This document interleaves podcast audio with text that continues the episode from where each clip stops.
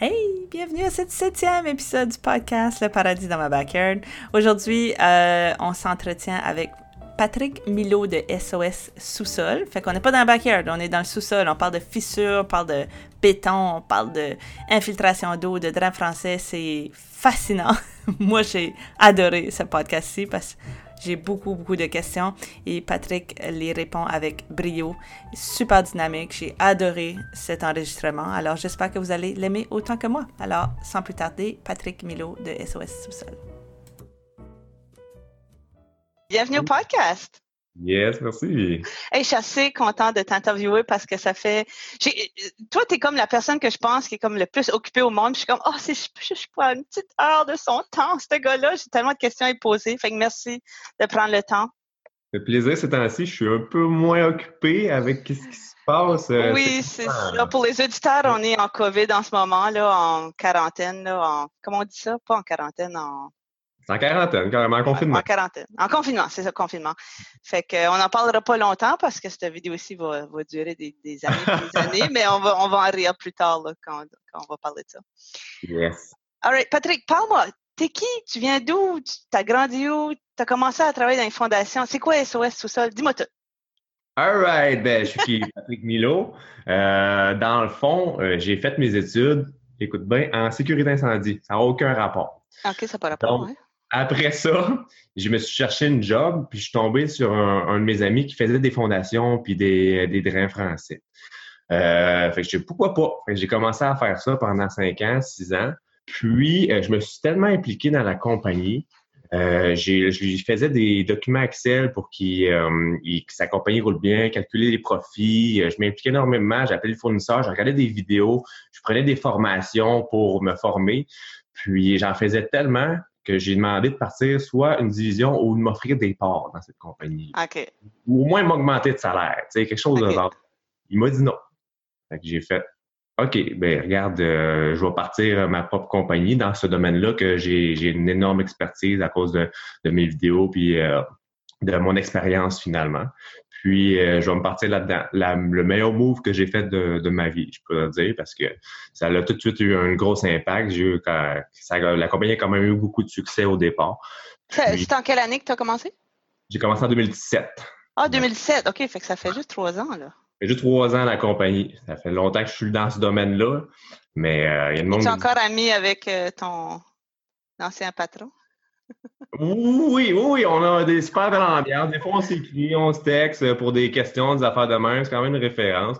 Mais euh, je me mets à sa place, c'est sûr, c'est pas cool, un de ces bons employés qui s'en va. Mais au moins, j'ai parti comme il faut. J'ai donné trois jours semaine euh, à, mes derniers, euh, à mes dernières semaines pour dire, regarde, tranquillement, remplace-moi. Puis je l'ai aidé encore, je l'ai aidé. Je suis pas parti comme un sauvage pendant tout. Ouais. Ça, ça tombe pas mal, c'est quoi qui arrive beaucoup en immobilier, en fait? Parce que, tu sais, tu vois souvent des équipes tu as comme un courtier qui a plusieurs courtiers dans son équipe. Mais quand, quand ces courtiers-là sont, sont trop bons, c'est sûr que autres, ils parlent de leur côté. Fait que, tu sais, on le sait là, que c'est comme ça que ça fonctionne. Quand quelqu'un se démarque vraiment, il va commencer à se poser des questions comme ben là, pourquoi je le ferais pas pour moi-même à quelque part? Puis sûrement que tu avais des choses que toi, tu aurais fait différemment de lui? Ah, énormément. Ah, oh, et puis, c'est ça, c'est mon struggle dans la compagnie. J'en ai qui sont extrêmement bons dans la compagnie, puis je me dis, Krim, ils sont trop bons, ils vont partir. Ils, font peur. Il faut vraiment que tu payes bien, eux autres. c'est ça, c'est les conditions finalement. C'est pas juste le salaire, mais c'est tout ce qui est alentour, la reconnaissance, tout. Euh, la vision que, que dans le futur avec la compagnie. Euh, mais c'est pas parce que quelqu'un est comme un bon employé qui va être un bon business owner non plus. Là. Exactement, exactement. Euh, moi, j'ai tout le temps eu le petit côté entrepreneur en dedans de moi. Je vendais des, appareils d'entraînement avant, ce qui j'ai des affaires de même. Euh, j'essayais de, flipper des objets, des appareils, euh, des, maisons que j'ai faites. J'ai flippé des maisons.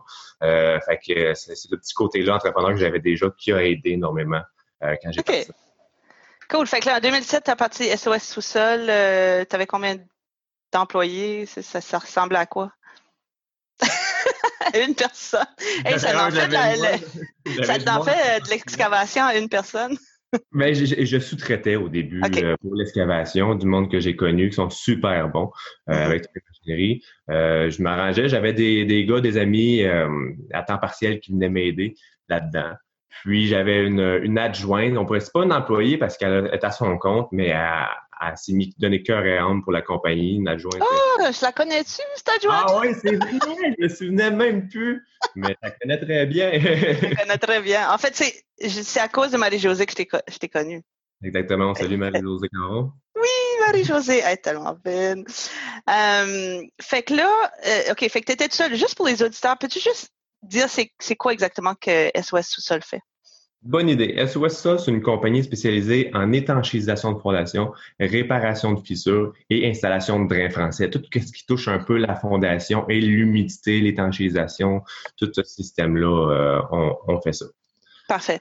Fait qu'au début, tu sous-traitais. Maintenant, qu'est-ce que SOS Sous-Sol fait euh, qui sous-traite plus, là, Faites-vous la totale maintenant, l'excavation? On fait euh? la totale. Je te dis, on fait la totale, mais euh, au niveau paysagement, parce que là, on s'entend qu'un drain français, on creuse, on met des grosses machineries sur le terrain, on remblait. Euh, mais au niveau paysagement, faire du gazon, tout ça, on touche pas à ça. On peut sous-traiter encore pour un paysagiste, mais on n'a pas de paysagiste à l'interne en tant que tel. Fait souvent, c'est les clients qui vont s'occuper ouais, C'est comme une spécialisation en soi, là, je pense. C'est ça, c'est ça. Mais de toute façon, quand on remet la terre dans le sol, euh, elle ne soit jamais compactée à 100% Donc, c'est préférable que ça soit l'année d'après que le paysagement soit fait. Vraiment, sinon, j'ai vu des bâtiments, des propriétaires que la maison, ça leur calait énormément. Ils ont fait de le gazon, ils ont voulu revendre ça euh, pour un flip. Puis c'est incroyable comment une pente négative, ça amène de l'eau. Un, c'est lettre. Deux, ça amène énormément d'eau sur la fondation. Puis c'est incroyable comment ça crée des problèmes. Même si on l'a réparé, euh, il faut quand même éloigner l'eau parce que l'eau, c'est un des plus grands solvants. Ça vient tout détruire sur son passage. Ah, c'est... Fait que toi, euh, tu, là, tu as ta business, euh, vous êtes combien d'employés, là? On est cinq. Vous êtes cinq, OK. Puis je pense que tu m'avais déjà dit que euh, tu te démarques un petit peu de ta compétition de, d'une façon particulière avec des genres de formation que tu fais à, d'autres places. Peux-tu nous parler un petit peu de ça? Oui, on fait énormément beaucoup de formations au niveau, euh, il y a des ingénieurs qui nous forment. Euh, on est allé au Water Concrete euh, à Las Vegas pour, c'est comme un peu la, plus grande formation, si on veut, le plus grand congrès au mm-hmm. niveau des fondations du béton, avec une petite partie qui est vraiment étanchisation de béton.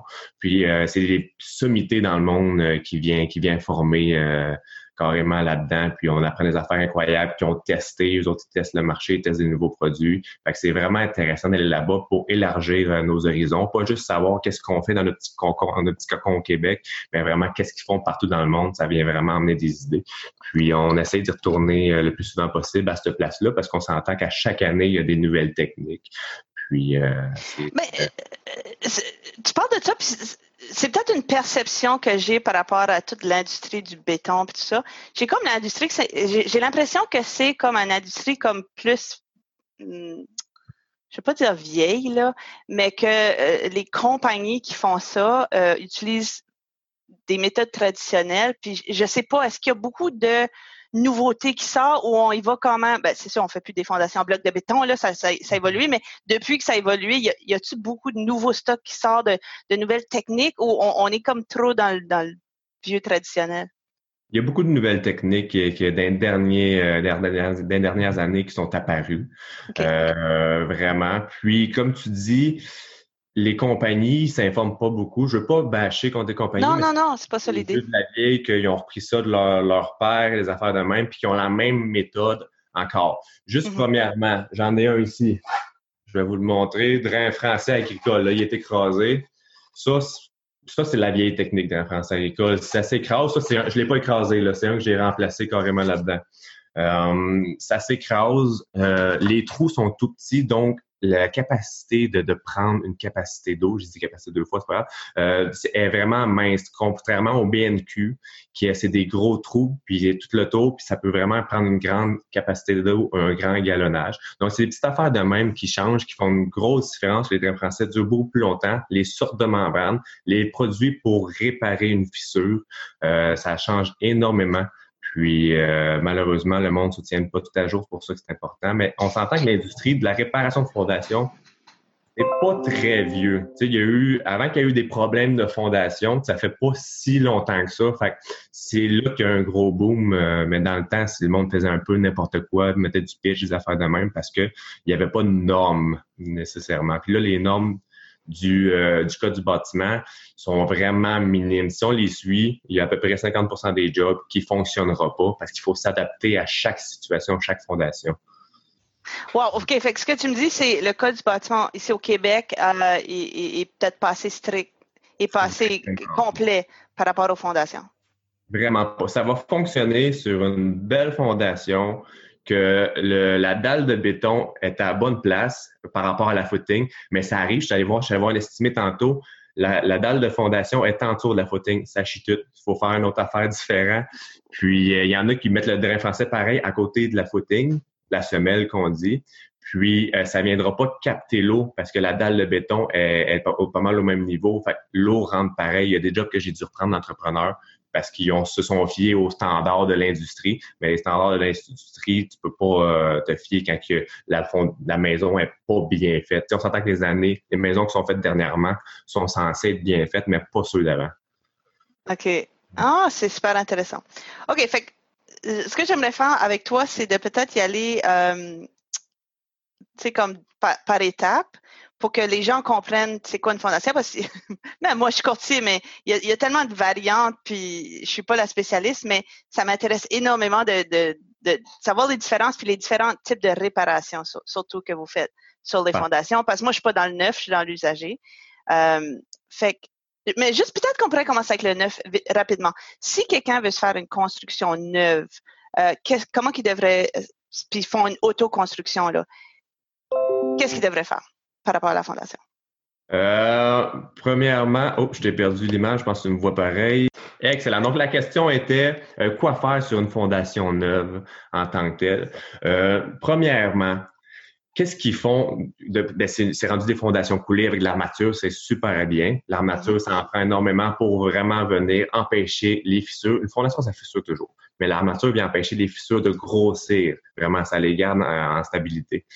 Euh, puis, le défaut... Est-ce que toutes les nouvelles fondations ont de l'armature? Oui. OK. Puis, euh, le, défaut des entrepreneurs, qu'est-ce qu'ils font? C'est qu'ils font la footing en premier, la semelle de fondation. Après ça, ils travaillent, blablabla, ils font une clé. Ils se ramassent plein de bouettes sur la footing. Après ça, ils recoulent la fondation. Là, ça fait un joint entre la footing et la fondation qui est pas scellée. Il y en a qui mettent des, des, des scellants, des aquaguards, des, des aquastops euh, pour empêcher que l'eau pénètre. Ça, c'est une très bonne technique de mettre un scellant entre la footing et la fondation pour empêcher que l'eau pénètre. Deuxièmement, faut protéger euh, la fondation. Qu'est-ce qui est bon, c'est de mettre, mettons, une membrane delta à l'extérieur minimalement pour que s'il y a une fissure, euh, la membrane delta vient poigner la pression d'eau. Euh, puis ça va le diriger au drain français euh, carrément. C'est des techniques qu'on voit pas souvent au Québec. On n'a pas de temps en temps des constructions neuves, des membranes Delta. Mais je pense, si je me trompe pas, en Ontario, c'est obligatoire. Là, faudrait que je vérifie. J'ai entendu parler ça. Euh, c'est obligatoire. Fait que c'est des affaires que on devrait tellement faire à la construction parce que c'est quand on recreuse pour en réinstaller une, c'est là que ça coûte cher. C'est pas nécessairement la construction. Fait que ce serait des bonnes méthodes à faire. Fait que ça, le code du bâtiment ne spécifie pas ça. Non, c'est une petite membrane carrément qu'on est obligé de Pas juste la membrane, mais le, le, le, comment tu as appelé ça, entre la footing puis la fondation? Le... Oui, l'aquastop ou peu importe quel produit. Euh, ça, c'est une bonne question au niveau parce que nous autres, on ne fait pas du neuf. C'est vrai, tu ne fais pas du neuf. Mais tu vois les problèmes quand le neuf n'a pas, été bien fait. Exactement ça. OK, cool. Euh, fait que, est-ce que si quelqu'un veut faire une autoconstruction, dans le fond, vu que vous, vous le faites pas, qu'est-ce que tu recommandes euh, comme euh, qu'est-ce qu'ils doivent vérifier quand ils engagent quelqu'un pour faire la fondation? C'est quoi comme le checklist qu'ils devraient vérifier? Je pourrais créer un checklist, ça serait pas, ça serait intéressant pour le monde, justement. J'essaie de, faire des, des, euh, des, documents pour donner au uh-huh. monde comprennent bien. Ce serait, ça serait une bonne idée. Mais en gros, c'est vraiment de sceller la footing puis, le, puis la fondation. Euh, pas mettre la petite membrane cheap qui met quelques du bâtiment dit, mais c'est possible mettre une grosse membrane euh, élastomère carrément, puis une membrane protectrice qui est la membrane delta. Avec ça, plus de problème. Puis, je conseillerais énormément le drain français en BNQ. 7 trous, ça, c'est celui en PVC. Euh, c'est sûr qu'il y a d'autres moyens. Ça dépend, ça dépend de la nappe phréatique qu'il y a. Euh, ça dépend de la sorte de terre qu'il y a. Euh, mais en général, avec ça, tu es sûr que, tu as un beau setup. OK. Cool. Fait que ça, ça couvre fondation neuve. Fait que là, allons dans l'usager. parlons de drain français explique juste rapidement c'est quoi un drain français, comment ça fonctionne, puis c'est quoi les problèmes que tu vois le plus souvent avec les drains français?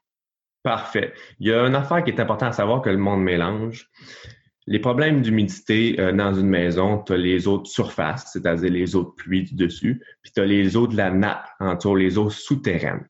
Donc, on a une nappe phréatique qui monte, puis qui, si elle n'est pas contrôlée, elle va créer la pression hydrostatique sur le bâtiment, puis elle va finir par trouver un trou par diffusion, par euh, capillarité à rentrer à l'intérieur. Sinon, il y a l'eau de pluie que ça peut euh, pénétrer. Puis, dans, euh, quand on construit un bâtiment, on enlève la terre, on la remet, donc elle est moins solide. Donc, il y a beaucoup d'espace pour que l'eau pénètre là-dedans, puis crée une pression. Donc, le drain français sert à recueillir l'eau souterraine, que j'expliquais plus tôt, la nappe phréatique. Aussitôt que l'eau monte, c'est comme un trop-plein, ça pogne le drain français, ça s'en va dans euh, la somme-pompe, bassin somme-pompe, si c'est l'option choisie, puis c'est évacué à l'extérieur. Donc, un drain français, c'est super bon pour ça, mais ça prend absolument une membrane pour protéger contre l'eau de pluie, l'eau de, surface finalement. Fait qu'il y en a qui disent Ah, je vais mettre un drain français, pas de membrane, je vais mettre une membrane, pas de drain français. C'est une grosse erreur. Ça prend vraiment les deux parce que c'est deux phénomènes différents qu'on vient protéger avec l'un et l'autre. Donc, euh, c'est vraiment ça qui est, qui est euh, Patrick, je viens d'apprendre quelque chose. Un drain français, c'était pour l'eau de pluie et la nappe phréatique. Mais toi, tu dis, si c'est en train de capter l'eau de pluie, euh, il y a un problème probablement avec ton nivellement de terrain. C'est ça? Exactement. Là, je, tu m'embarques sur un autre sujet super intéressant. l'eau qui est de surface. Avant de changer de drain français, avant de virer fou, si tu as l'humidité à l'intérieur, essaye de voir ton eau de surface si elle est contrôlée, c'est-à-dire tes gouttières. À 1,5 mètre du bâtiment, minimalement, tu veux pas que l'eau revienne. Donc, une pente de 2% euh, avec un matériau qui est imperméable, c'est-à-dire le gazon, c'est imperméable. Euh, tu mets une pente de 2 tu es loin que ça. Des margelles, être sûr que l'eau rentre pas dans les fenêtres. Euh, plusieurs petites affaires de même. Des plantes, on n'aime pas ça voir des plantes puis ben, carrément une plantation au bord de la fondation parce que ça amène beaucoup d'eau et c'est pas imperméable, ça vient absorber l'eau. Toutes ces, affaires-là, ces facteurs-là peuvent faire que ça va surcharger euh, la nappe phréatique, ça va emmener beaucoup d'eau sur la fondation. Puis c'est arrivé des amis qui m'ont dit Hey, j'ai de l'eau qui rentre par une fissure. Qu'est-ce que je dois faire? Qu'est-ce que je peux faire? J'ai dit, as-tu une gouttière proche? Souvent, tu as une gouttière proche. souvent, oui. J'ai dit, parfait. Commence par éloigner ta gouttière. Parfait. Euh, deux années euh, plus tard, il me dit Hey, j'ai jamais, j'ai plus d'eau dans, ma fissure. Fait que souvent, quand je m'en vais voir qu'il y a un problème, je m'en vais voir s'il y a une gouttière qui se déverse proche, puis 50% du temps, c'est la cause du problème. Ouais. Ben, c'est pour ça que nous, en inspection, ça revient tout le temps, les pentes négatives, euh, l'écoulement, les plantes proches de la fondation, l'absence de margelle, tout ça. Puis, quand on sent l'humidité dans le sous-sol, souvent, on voit les deux. On voit les causes.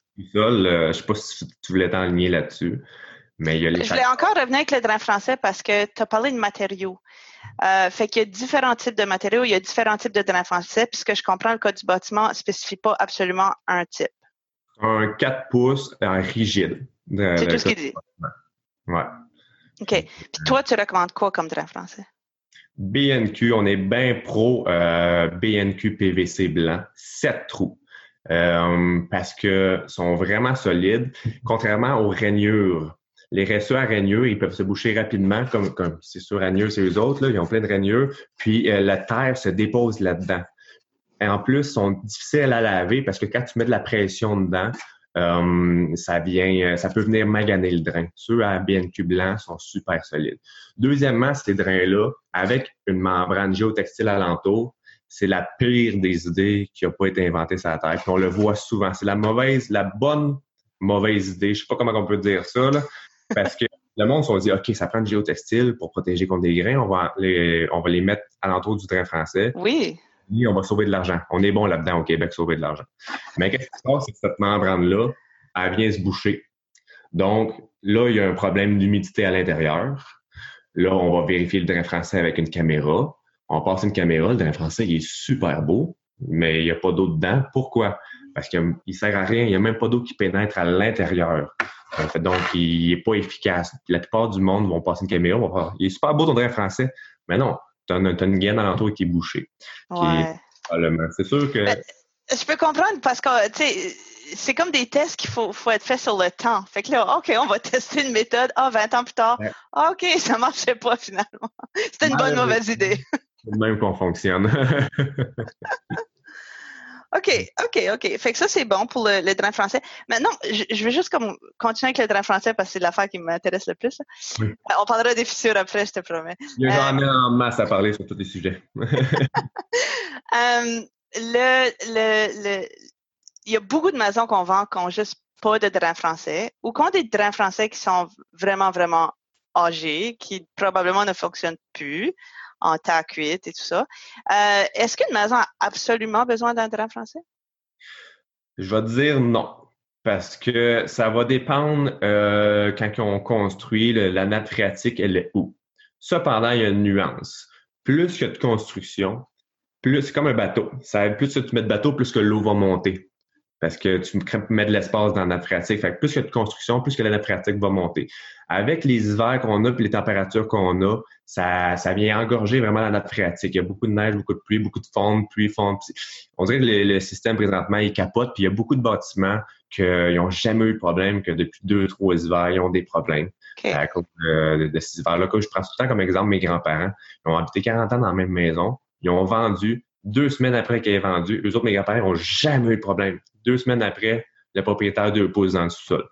C'est des affaires euh, que dans la construction, il n'y avait pas de problème, mais plus que ça vieillit, plus que la naphratique monte, plus que le béton devient vieux. Donc, moi, je te j'aurais tendance à te dire, oui, toujours un train français. C'est sûr, si tu es dans une colline en haut, tu es sur le roc, c'est moins grave. Fait que je pourrais peut-être te dire 90% du temps, mais avec un drain français, ça coûte pas cher à la, construction, puis ça peut te baquer le cul, excuse-moi le terme, en tabarnouche. Ben, euh, en fait, j'ai beaucoup de clients qui ont euh, changé leur drain français ou qui, ont, qui en ont installé euh, plus tard avec des maisons usagées parce qu'on vend beaucoup de maisons comme la Valois Saint-Eustache, aussi il y a beaucoup des maisons des années 50, 60, 70. souvent, les gens attendent d'avoir un problème, évidemment. Euh, d'autres le font par précaution. Mais ça m'a surpris comment c'est pas si cher que ça, installer, excaver puis installer un drain français puis une membrane.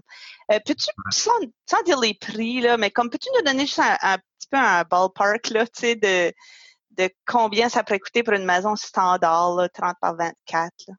Avec plaisir. J'ai pas peur de me mouiller des prix. Je sais qu'il y en a qui ont de la misère.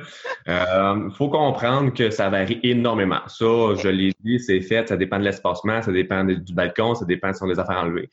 En moyenne, moi, je vais donner une moyenne. Ça peut que ce soit pas ça, votre maison, mais en moyenne, c'est entre 100 et 115 du pied linéaire dépend de la profondeur, dépend de la sorte de terre, dépend de plein d'affaires, mais si on parle d'une moyenne, c'est vraiment ça. Là, il faut installer aussi un puisard. Le puisard, c'est à peu près 2000, 2600 dollars, installer un puisard pour évacuer l'eau. Ça, c'est vraiment en moyenne qu'est-ce qu'il y en a. Mais il y a des, bâtiments que ça va aller à 150 dollars du pied linéaire, 200 dollars du pied linéaire. S'il y a plein de facteurs, si c'est trois pieds de creux, ça peut aller à 95 du pied linéaire, 90 du pied linéaire. Donc, en moyenne, 100 et 115 du pied linéaire. C'est un bon range si tu dis que tu as un beau bungalow normal et que tu as de la place pour escaver. Mm -hmm. oui, absolument. Merci beaucoup. Puis si tu as déjà un puiseur parce que tu avais un ancien grand, français, tu n'aurais pas à repayer ça? Ou tu peux-tu utiliser l'ancien puiseur?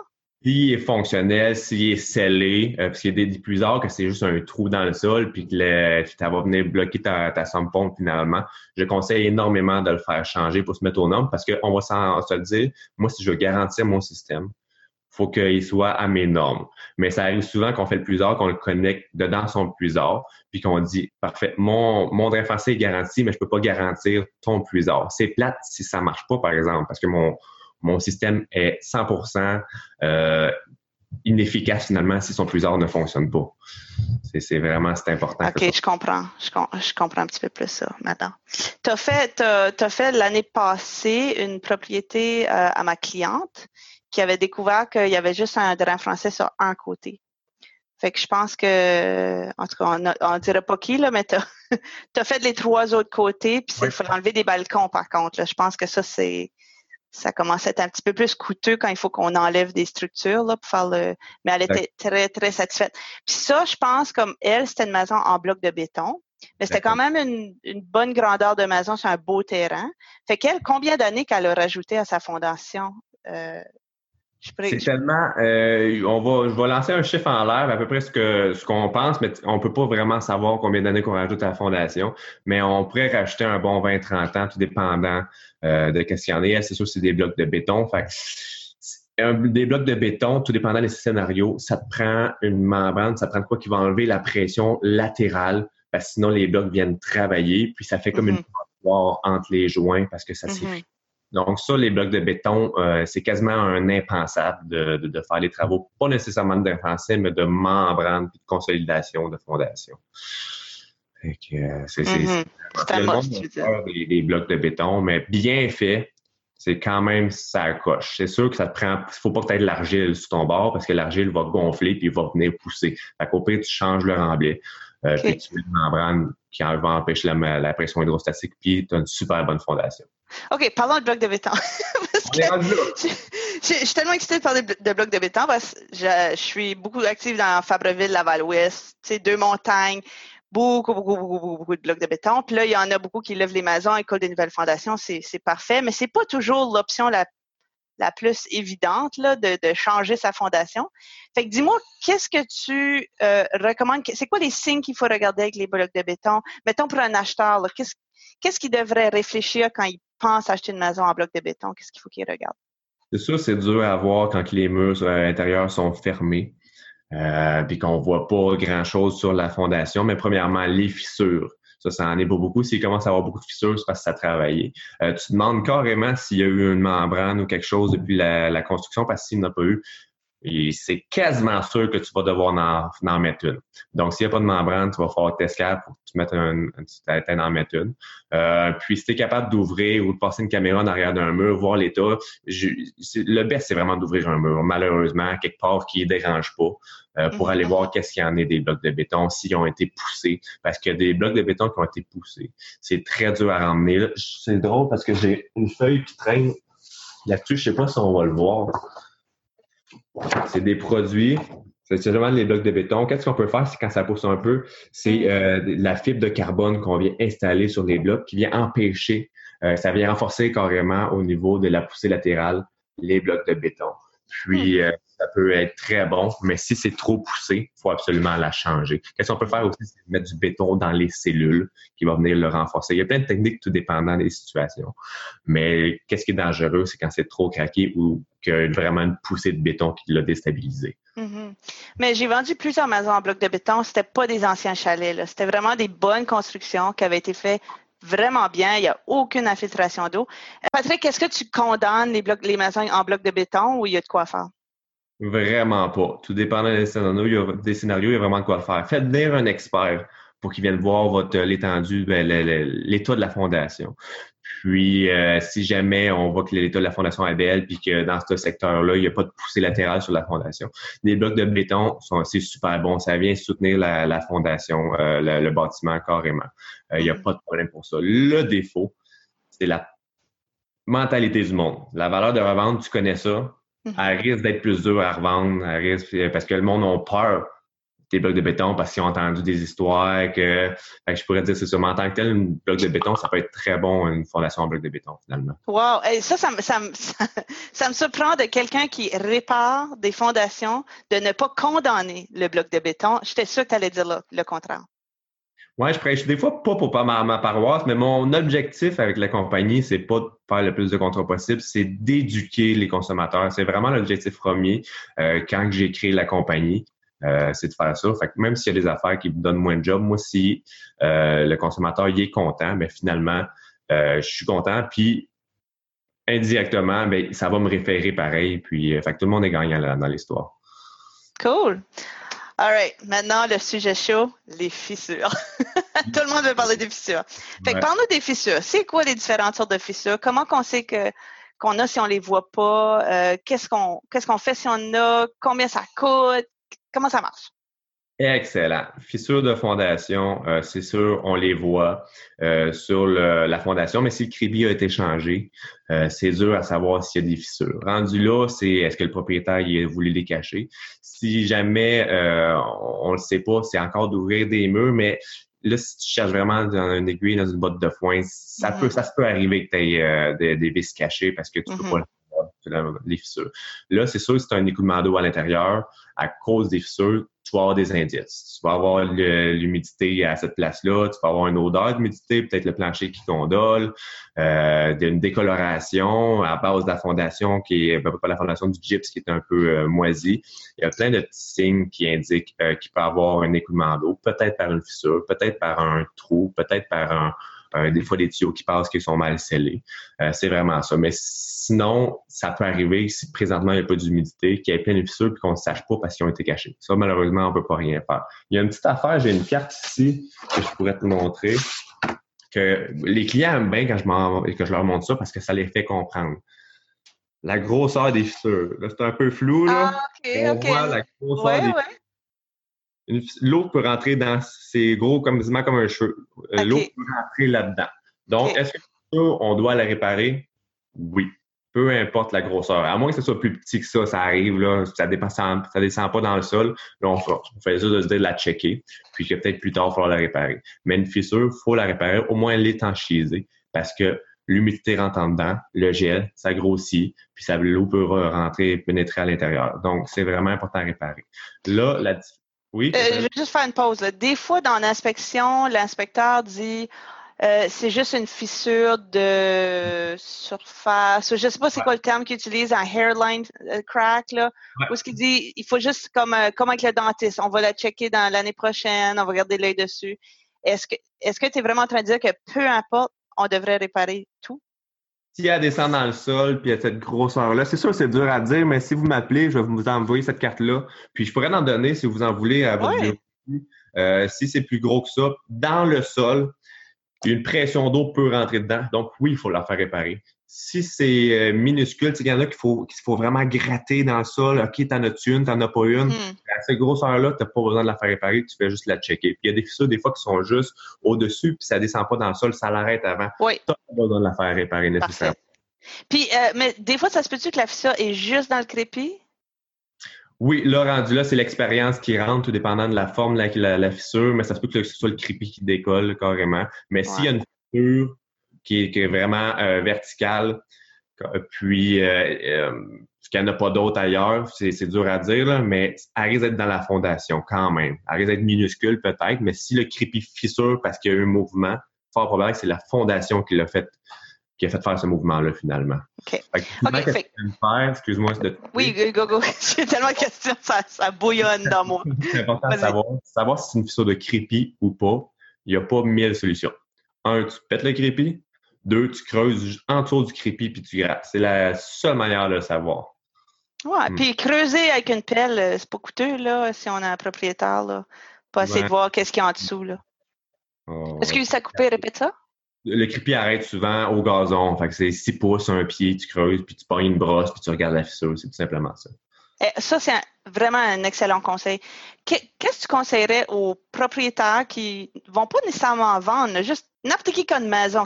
Comment souvent est-ce qu'ils devraient inspecter leur propre maison pour les fissures? Euh, avec cette carte-là, tout le monde devrait avoir ça. First, les courtiers immobiliers, inspecteurs, propriétaires, c'est un peu plus dur. Là.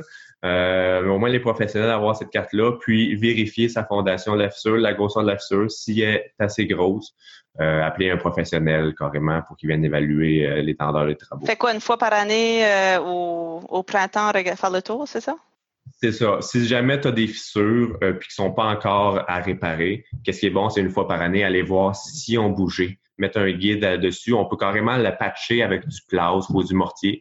Puis si ça rebouge, euh, c'est parce que ça réouvre, puis la fissure est active. Là, on parlera tantôt, quand tu veux, de fissure active et passive, qui est deux, deux façons différentes. Ben, je pense que c'est un excellent segue. Vas-y, parle-moi ah, des fissures passives et actives. Il y a deux, deux sortes de fissures, actives et passives. C'est assez facile par le nom. Active, c'est qu'elle bouge encore dans le temps. Tu as une instabilité qui fait que ça bouge. Passive, c'est qu'elle bougera plus. Là, euh, une fissure active, il faut trouver pourquoi elle est active. Tu ne répares pas une fissure active si tu ne comprends pas qu'est-ce qui fait qu'elle grossit encore. Ça peut être euh, la, la, terre qui est instable. Ça peut être des racines d'arbres qui viennent absorber l'eau sur le bord de la fondation, qui vient déstabiliser la terre. Ça peut être le gel qui vient pogner en dessous des fondations. Ça peut être le gel qui vient pogner sur les fondations puis la lever. Carrément, c'est un phénomène qui peut arriver. Ça peut être euh, le gel qui vient pousser sur la fondation. Une fissure qui est horizontale, c'est une fissure qui est structurelle, donc active, qui, demande vraiment euh, une, plus, une enquête plus poussée. vraiment horizontale, là horizontale. J'ai jamais vu ça. Je pense pas que j'ai jamais vu ça. Ça arrive souvent, ben souvent. Ah souvent, là, mais c'est une poussée, puis ça vient craquer la fondation, puis ça arrive des fois que ça décale, ça décale, ça décale, puis ça peut être dangereux. Fait qu'il faut renforcer structurellement ces fissures-là. Mais tu peux pas, pour renforcer structurellement, c'est exemple, injecter de l'époxy. Mais tu peux pas injecter de l'époxy si tu n'as pas réglé le problème parce que ça va craquer à côté. C'est des affaires de même que le monde savent pas nécessairement. Fait ils vont chez Rona, ils achètent le petit kit, là, puis... Exactement, exactement. Fait que active, tu répares le problème avant la fissure. Très important. Wow. Ça prend un ingénieur pour se calculer euh, vraiment l'impact de, de qu'est-ce qui se passe si jamais... Euh, euh, fait que là, les ingénieurs, toi, si jamais on t'appelle, tu, tu recommandes un ingénieur, tu peux t'occuper de ça? On a un super bon qui n'est qui pas à l'interne, mais qui, qui, qui, a travaillé énormément euh, longtemps là-dedans, puis que j'aurais faire les yeux fermés. OK. Euh, puis, puis juste, ben, vu que toi, tu n'as pas peur de parler de prix, tu sais, une fissure qui descend dans le sol, qui prend une excavation, qui prend juste une, injection, on parle de combien de dollars? Parce que ça aussi, ça, ça, ça surprend les gens que c'est pas si cher que ça. C'est ça. On peut parler entre 650 et 850 dollars pour une fissure, euh, tout dépendant. Ça, c'est une moyenne, encore une fois. Ouais. Il y a de la roche, il y a de l'asphalte enlevé, c'est profond, des fois c'est 8 pieds de profond. La grosseur de la fissure, des fois, il faut mettre des plaques de renforcement. T'entends-tu mes, mes notifications? Oui, oui. je ne savais pas que c'était les miens, mais je me suis dit, si les miens, on les entendra pas je vais leur dire d'arrêter de m'écrire parce que je ne sais pas comment les enlever. Désolé pour ça. Donc, euh, euh, comment tu appelais ça des, des armatures externes? C'est ça que Plaque de renforcement structurel. oui.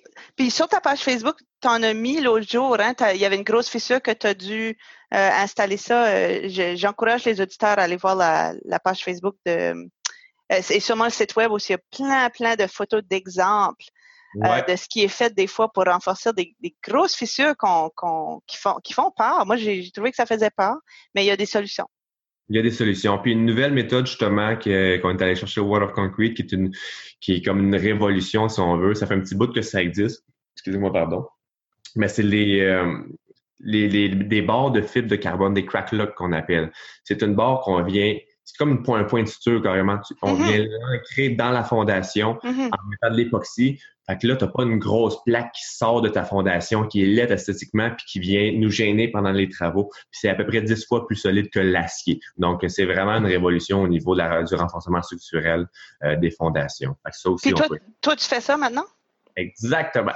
Y en a-tu d'autres que SOS Sous-Sol qui fait ça ou c'est comme euh, c'est vous autres qui amènent ça au Québec? Oui, il doit en avoir d'autres. Euh, pour être honnête, quand on a vu cette, cette compagnie-là, il y en a plusieurs compagnies qui font ces matériaux-là, mais qu'on a vu cette compagnie-là en, en, particulier au, à Las Vegas, on les a appelés pour qu'on devienne vraiment euh, distributeur pour eux autres. Finalement, ça tombait entre deux chaises. Puis finalement, notre fournisseur est devenu distributeur pour eux autres. Fait qu'on on a accès à ces produits-là. Mais je sais qu'il y a d'autres compétiteurs, j'imagine, j'en connais pas, mais je persuadé qu'il y en a d'autres qui, qui, installent. On l'espère, hein? on espère que tout le monde se, tient au courant. As-tu un, projet préféré que tu as fait? As-tu un exemple de quelque chose que tu as fait récemment dans les dernières années qui est un beau défi pour toi? Un projet, c'est l'année passée ou là deux ans, mais c'est pas, pas la saison d'avant, l'autre d'avant. Euh, c'était c'était euh, sur la rive nord. Puis le propriétaire a voulu qu'on vienne voir parce qu'ils ont creusé. C'est des, des entrepreneurs en général, ils ont creusé pour installer eux-mêmes le drain français. Là, quand ils ont creusé, ils ont réalisé qu'il y a une grosse, grosse venue d'eau qui s'en venait parce qu'il y avait un lac pas loin, puis tout était en sable. Donc, le lac se déversait carrément euh, sur le bord de la fondation. Ça montait, ça montait, puis c'était incontrôlable. Oh. Ouais. Là, ils m'ont appelé un peu en panique à savoir quoi faire. Moi, j'ai fait venir, bien sûr, l'ingénieur que, que, je vous parle pour... Euh, parce que une grosse quantité d'eau de même, il faut que ça soit calculé. Ça, c'est un ingénieur de sol, j'imagine? Ingénieur de sol? Structure, sol, il est vraiment spécialisé dans ces systèmes-là. Qu'est-ce qu'il y a? Un ingénieur, petite parenthèse, souvent c'est structure ou c'est autre chose. Euh, puis ça se mouille pas nécessairement dans les nappes phréatiques, mais lui, il est spécialisé dans tous ces, ces, scénarios-là. C'est pour ça que je l'aime tant. Euh, puis, on c'est ça. Fait que là, ça se déversait. Fait que là, dans le fond, la technique, ça a été vraiment de faire un drain français, euh, puis mettre euh, plusieurs puisards à l'intérieur, puis renforcer les fissures parce qu'il y avait beaucoup de fissures aussi. C'était un gros, euh, gros, gros. Et il y avait de l'eau dans la cave? Oui, il y avait de l'eau dans la cave en tabarnouche. Euh, ça a été un gros, gros setup. C'était 10 pieds de profond euh, du haut euh, jusqu'en bas. Euh, fait qu'il a fallu mettre des panneaux en fibre de verre carrément pour empêcher la pression. Parce que la terre crée de la pression sur la fondation. Puis quand as 10 pieds, énormément de pression. Donc, il a fallu mettre des panneaux pour enlever la pression de la terre carrément. Puis ça a été un, beau setup qui était super agréable. On a fait une super belle job. Puis qui est alors, ça m'a marqué la quantité d'eau euh, qui montait là. Il fallait la pomper à deux, trois pompes tout le temps pendant qu'on faisait nos travaux, sinon ça montait par-dessus nos membranes. Ouais. Wow! Ça, c'était dans quel secteur, juste par curiosité? Tu as dit? Euh, dans le coin de Saint-Canut. Saint-Canut. Euh, Saint-Canut, euh, en fait, Saint-Colomban, il y a beaucoup de problèmes avec le avec l'eau dans ces coins-là.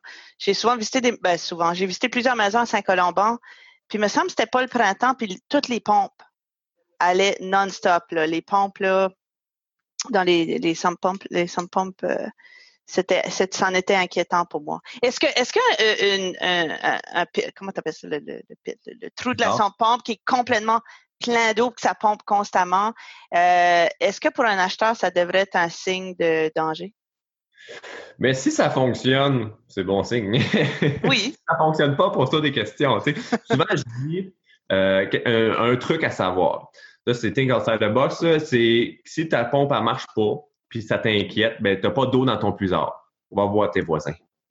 Avez-vous de l'eau dans le puisard? Peut-être que ton, ton drain est bouché. Peut-être que tu temps avant que ça rentre parce que ça fonctionne pas. Si tes voisins, ça pompe sans arrêt, vous êtes à la même hauteur puis toi, ça pompe pas, il y a un problème. Si toi, ça pompe pas, tes voisins pompent pas, fort probable que tu n'as pas de nappe phréatique dans ton secteur.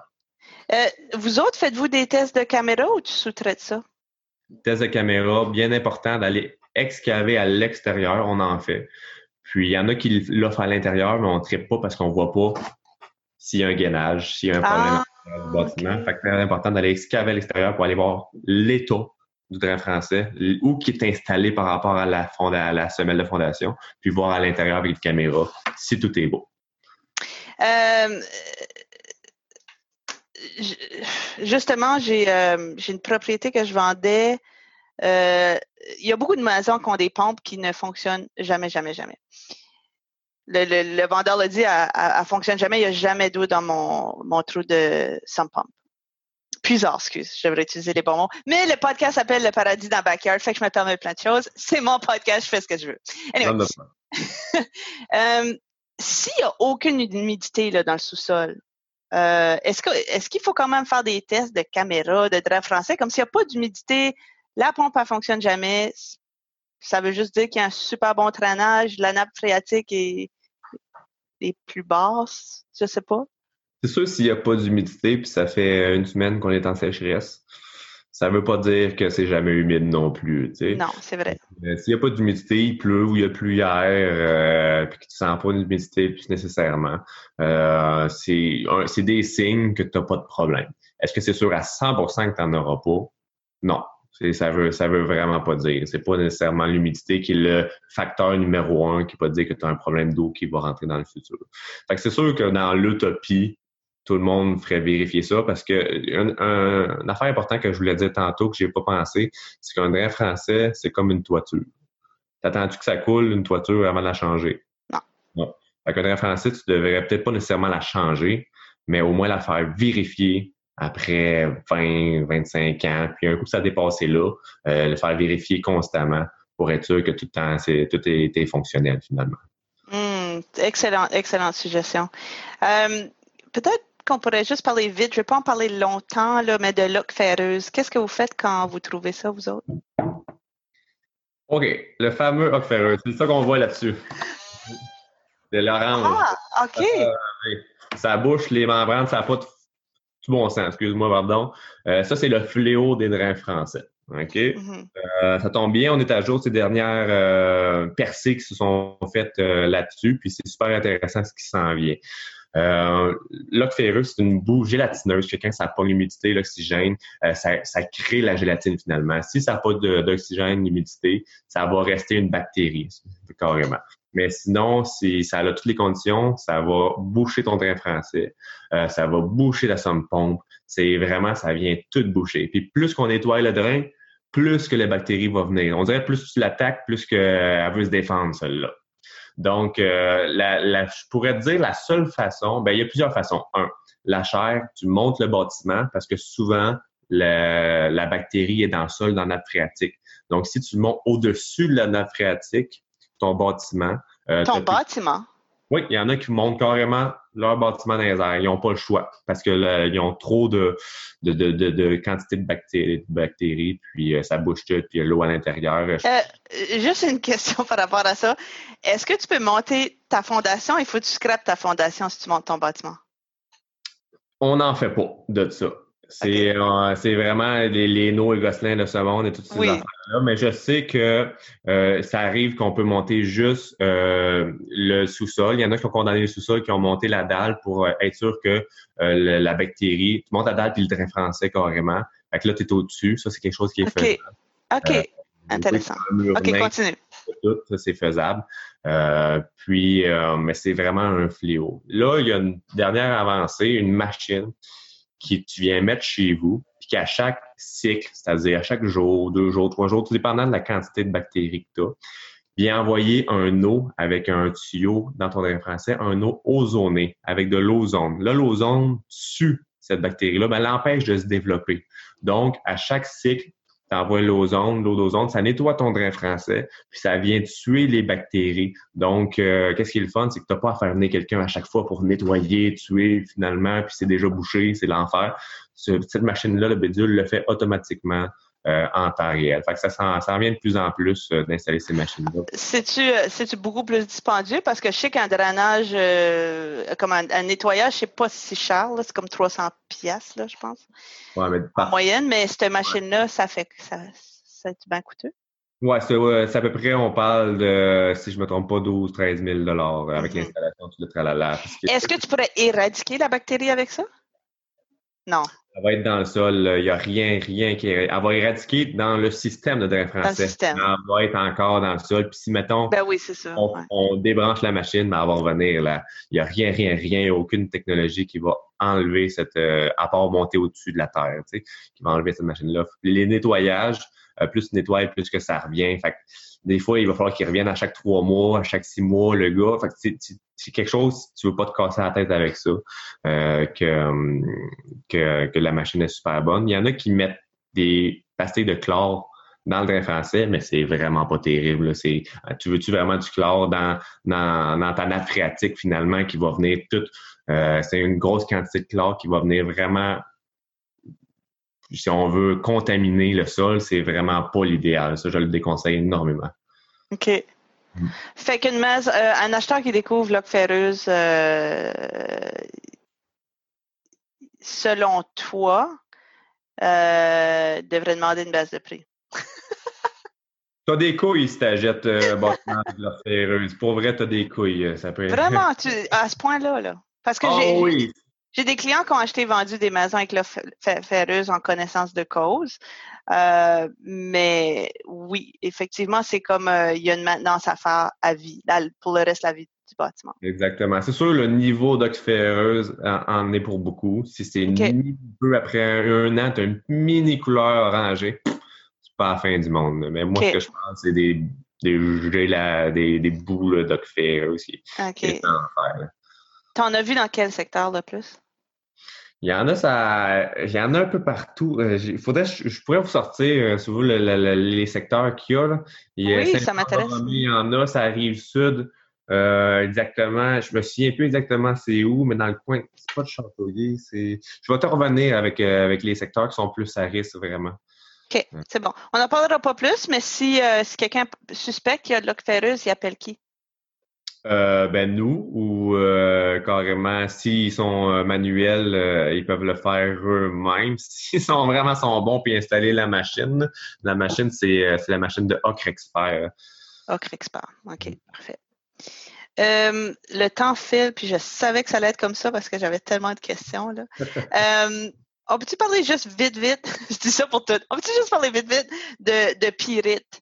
Euh, je viens de faire un podcast avec un inspecteur. Fait que lui, euh, essentiellement, il a, dit euh, si vous voyez des étoiles et des soulèvements, faites venir une compagnie pour tester, faire des carottes.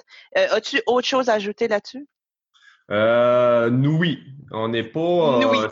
Oui, parce que c'est pas notre spécialité, les pérites. On n'en fait pas euh, nécessairement. On connaît ça par la bande énormément. Donc, la périte qui est le gonflement vraiment du de l'agrégat, finalement, qui fait que euh, ça peut ça peut créer énormément de problèmes de structurels. Euh, justement, j'en ai un euh, un cas, lui a eu de la périte dans le garage. Ça, c'est pire dans le garage parce que tu remblais d'un, remblai pyriteux finalement, puis ça vient pousser ses fondations. Fait que toutes ces fondations de garage sont craquées, puis là, il faut les renforcer structurellement. Ça, c'est l'enfer. Le, la beauté de la chose, c'est que dans le garage, c'est plus facile à changer parce que l'excavatrice ça vient creuser là-dedans, puis c'est facile. Tandis que dans le sous-sol, c'est souvent à bras. Donc, qu'est-ce qu'il faut faire? C'est enlever carrément tout le remblai périteux, euh, puis le remplacer par une pierre qui est certifiée DB. Donc, DB, c'est pour dalle de béton. Euh, fait que c'est de réparer les fissures qu'il y a eu en tant que telles. Puis sinon, c'est pas des travaux qui sont nécessairement difficiles. C'est juste qu'ils sont en temps de main-d'œuvre très, très. Mais est-ce que vous faites ces travaux-là? Non, euh, ben oui, on en fait ces travaux-là, mais on n'est pas spécialisé là-dedans. Fait qu'on on, fait pas de vente de travaux de périte, on l'affiche pas. Mais si quelqu'un veut nous avoir pour les travaux de périte, on peut les faire. OK. Euh, c'est quoi votre numéro, comme, votre je pense qu'en introduction, tu as dit que vous faisiez trois choses. Y a-t-il une chose que vous faites plus que d'autres? Comme c'est quel, pourcentage que tu fais train français, fissure et euh, je pourrais dire, mettons, 60% fissure, euh, puis 40 de drain français, puis étanchisation, vu que ça va là-dedans. Ça va euh, ensemble. ça va ensemble pas mal. Est-ce que tu, tu pourrais étant, voyons, j'ai à dire le mot, étanchiser sans drain français? Non. Comme... Non, un avec l'autre tout le temps? Comme parler, à moins qu'il y ait déjà un drain français super efficace. Mais on est rendu là, puis souvent, on, le pète quand on escale. Tu euh, ça devient technique un peu. Je, peux, je vais entrer là-dedans pas trop en détail. Quand on escave le sol pour mettre une membrane, encore une fois, on la décompacte. Puis c'est quasiment impossible de la recompacter à 100% Donc, tu as une venue d'eau à cause des différences de pression. Tu as une grosse venue d'eau là-dedans. Fait que des fois, tu n'avais pas de problème nécessairement, mais à cause tu as décompacté le sol tu viens créer une grosse venue d'eau. Donc, c'est là que ça te prend un drain français pour l'évacuer. OK. C'est le, le, essayer de régler le problème un peu amène un autre problème temporaire. Ça arrive, ça arrive. Euh, en fait, j'ai entendu plein d'histoires de des gens qui s'étaient fait installer des drains, français, puis là, qui trouvaient que la pente vers la maison était tellement trop extrême qu'ils ont comme tout enlevé la terre. Parce que vous autres, quand vous finissez, il y a vraiment, on voit vraiment, hein, je pense, une, Genre de pente parce que ça va se compacter avec le temps. Exactement. On met, faut faire une pente de 10% qu'on dit théoriquement pour que ça redescende à 2% La nature est mal faite. Mettons que je fais une pente à 10% Malheureusement, je le dis à tous les clients, ça va faire ça ça va être la partie qui est sur le bord de la fondation qui va compacter en premier. Ah, c'est sûr que, à moins qu'on ait fait venir de la poussière de pierre et qu'on a compacté à chaque pied parce que tu voulais payer pour un surplus, parce que, mais euh, ça vient vraiment plus cher de faire ça, de changer le remblai. Mais c'est sûr que si tu fais pas ça, tu vas avoir l'année prochaine à refaire un petit peu de topsoil et du gazon. C'est pas la fin. OK. Um, oh my goodness. J'aurais prendre plus de notes. Mais euh, on a comme on a on a-tu fait le tour? Y a-tu un point que tu voulais couvrir que j'aurais pas? Bonne question. Futur, euh, active, passive. J'ai créé des documents. Euh, ouais, ben, OK. Ça, oui, puis non, ça n'a pas un lien, puis ça a un lien en même temps. J'ai créé des documents qui, euh, des diagrammes qui fait, qui expliquent telle fissure, qu'est-ce que ça peut être quoi le problème, les problèmes de fondation, les problèmes de fissure. je pourrais, puis je travaille sur une formation pour les courtiers immobiliers, les inspecteurs, pour les informer sur qu'est-ce que tu dois savoir pour mieux pour donner un bon service à ton client au niveau des fondations nécessairement. Euh, les pistes, là, c'est ça. Uh-huh. C'est ça. Fait que ça peut être quelque chose qui, vous intéresse. Ça, c'est la formation bêta. Présentement, je la travaille. Elle n'est pas, pas là-dedans. si ça intéresse du monde qui, écoute ou vous, euh, ça peut être une option de me faire venir pour des formations. Es-tu d'accord pour dire que si, parce que je fais, je fais référence au dernier podcast avec mon inspecteur, tu descends d'un sous-sol, puis ça sent la cave à patates, t'as un problème? Pas probable, mais ça peut être un problème. OK, c'est un bon point que tu emmènes. OK? J'ai-tu le temps? Oui, vas-y! OK. tu as l'humidité extérieure, tu as l'humidité intérieure. L'humidité extérieure, c'est tout ce qu'on vient parler là, oui. Tu as l'humidité intérieure, c'est-à-dire la personne n'a pas euh, sa femme qui pas la douche, elle fait sécher du bois, euh, pour euh, son poêle.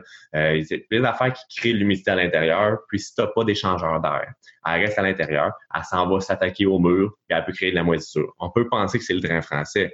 Mais non, c'est l'échangeur d'air, puis les, les, habitudes de vie du monde. On voit souvent ça quand c'est des locataires, qu'ils font moins attention, qui peut créer l'humidité. Fait que là, il faut savoir d'où vient l'humidité avant de virer fou pour faire un drain français. Intéressant. 1000 pièces. Wow, super bon point. Merci de l'avoir mentionné. Euh, avais-tu un message que tu voudrais lancer à la population euh, du Québec, euh, les propriétaires? As-tu quelque chose que tu aimerais dire? Oui, inscrivez-nous, inscrivez-vous à notre Facebook ou site internet quelque chose. on essaie de plus en plus. C'est sûr que cette temps on était beaucoup moins à jour, mais on essaie de plus en plus de mettre à jour pour, comme je disais, notre mission, c'est d'informer les consommateurs en premier. Il y a un gros manque au niveau connaissance et habitude, comme je dis, un français, c'est comme une toiture, euh, ça en prend, ça prend, euh, juste des pentes, des fois, ça peut régler des problèmes. Des petites affaires de même qui est important à savoir, qui peut vous sauver énormément beaucoup d'argent, finalement. Oh!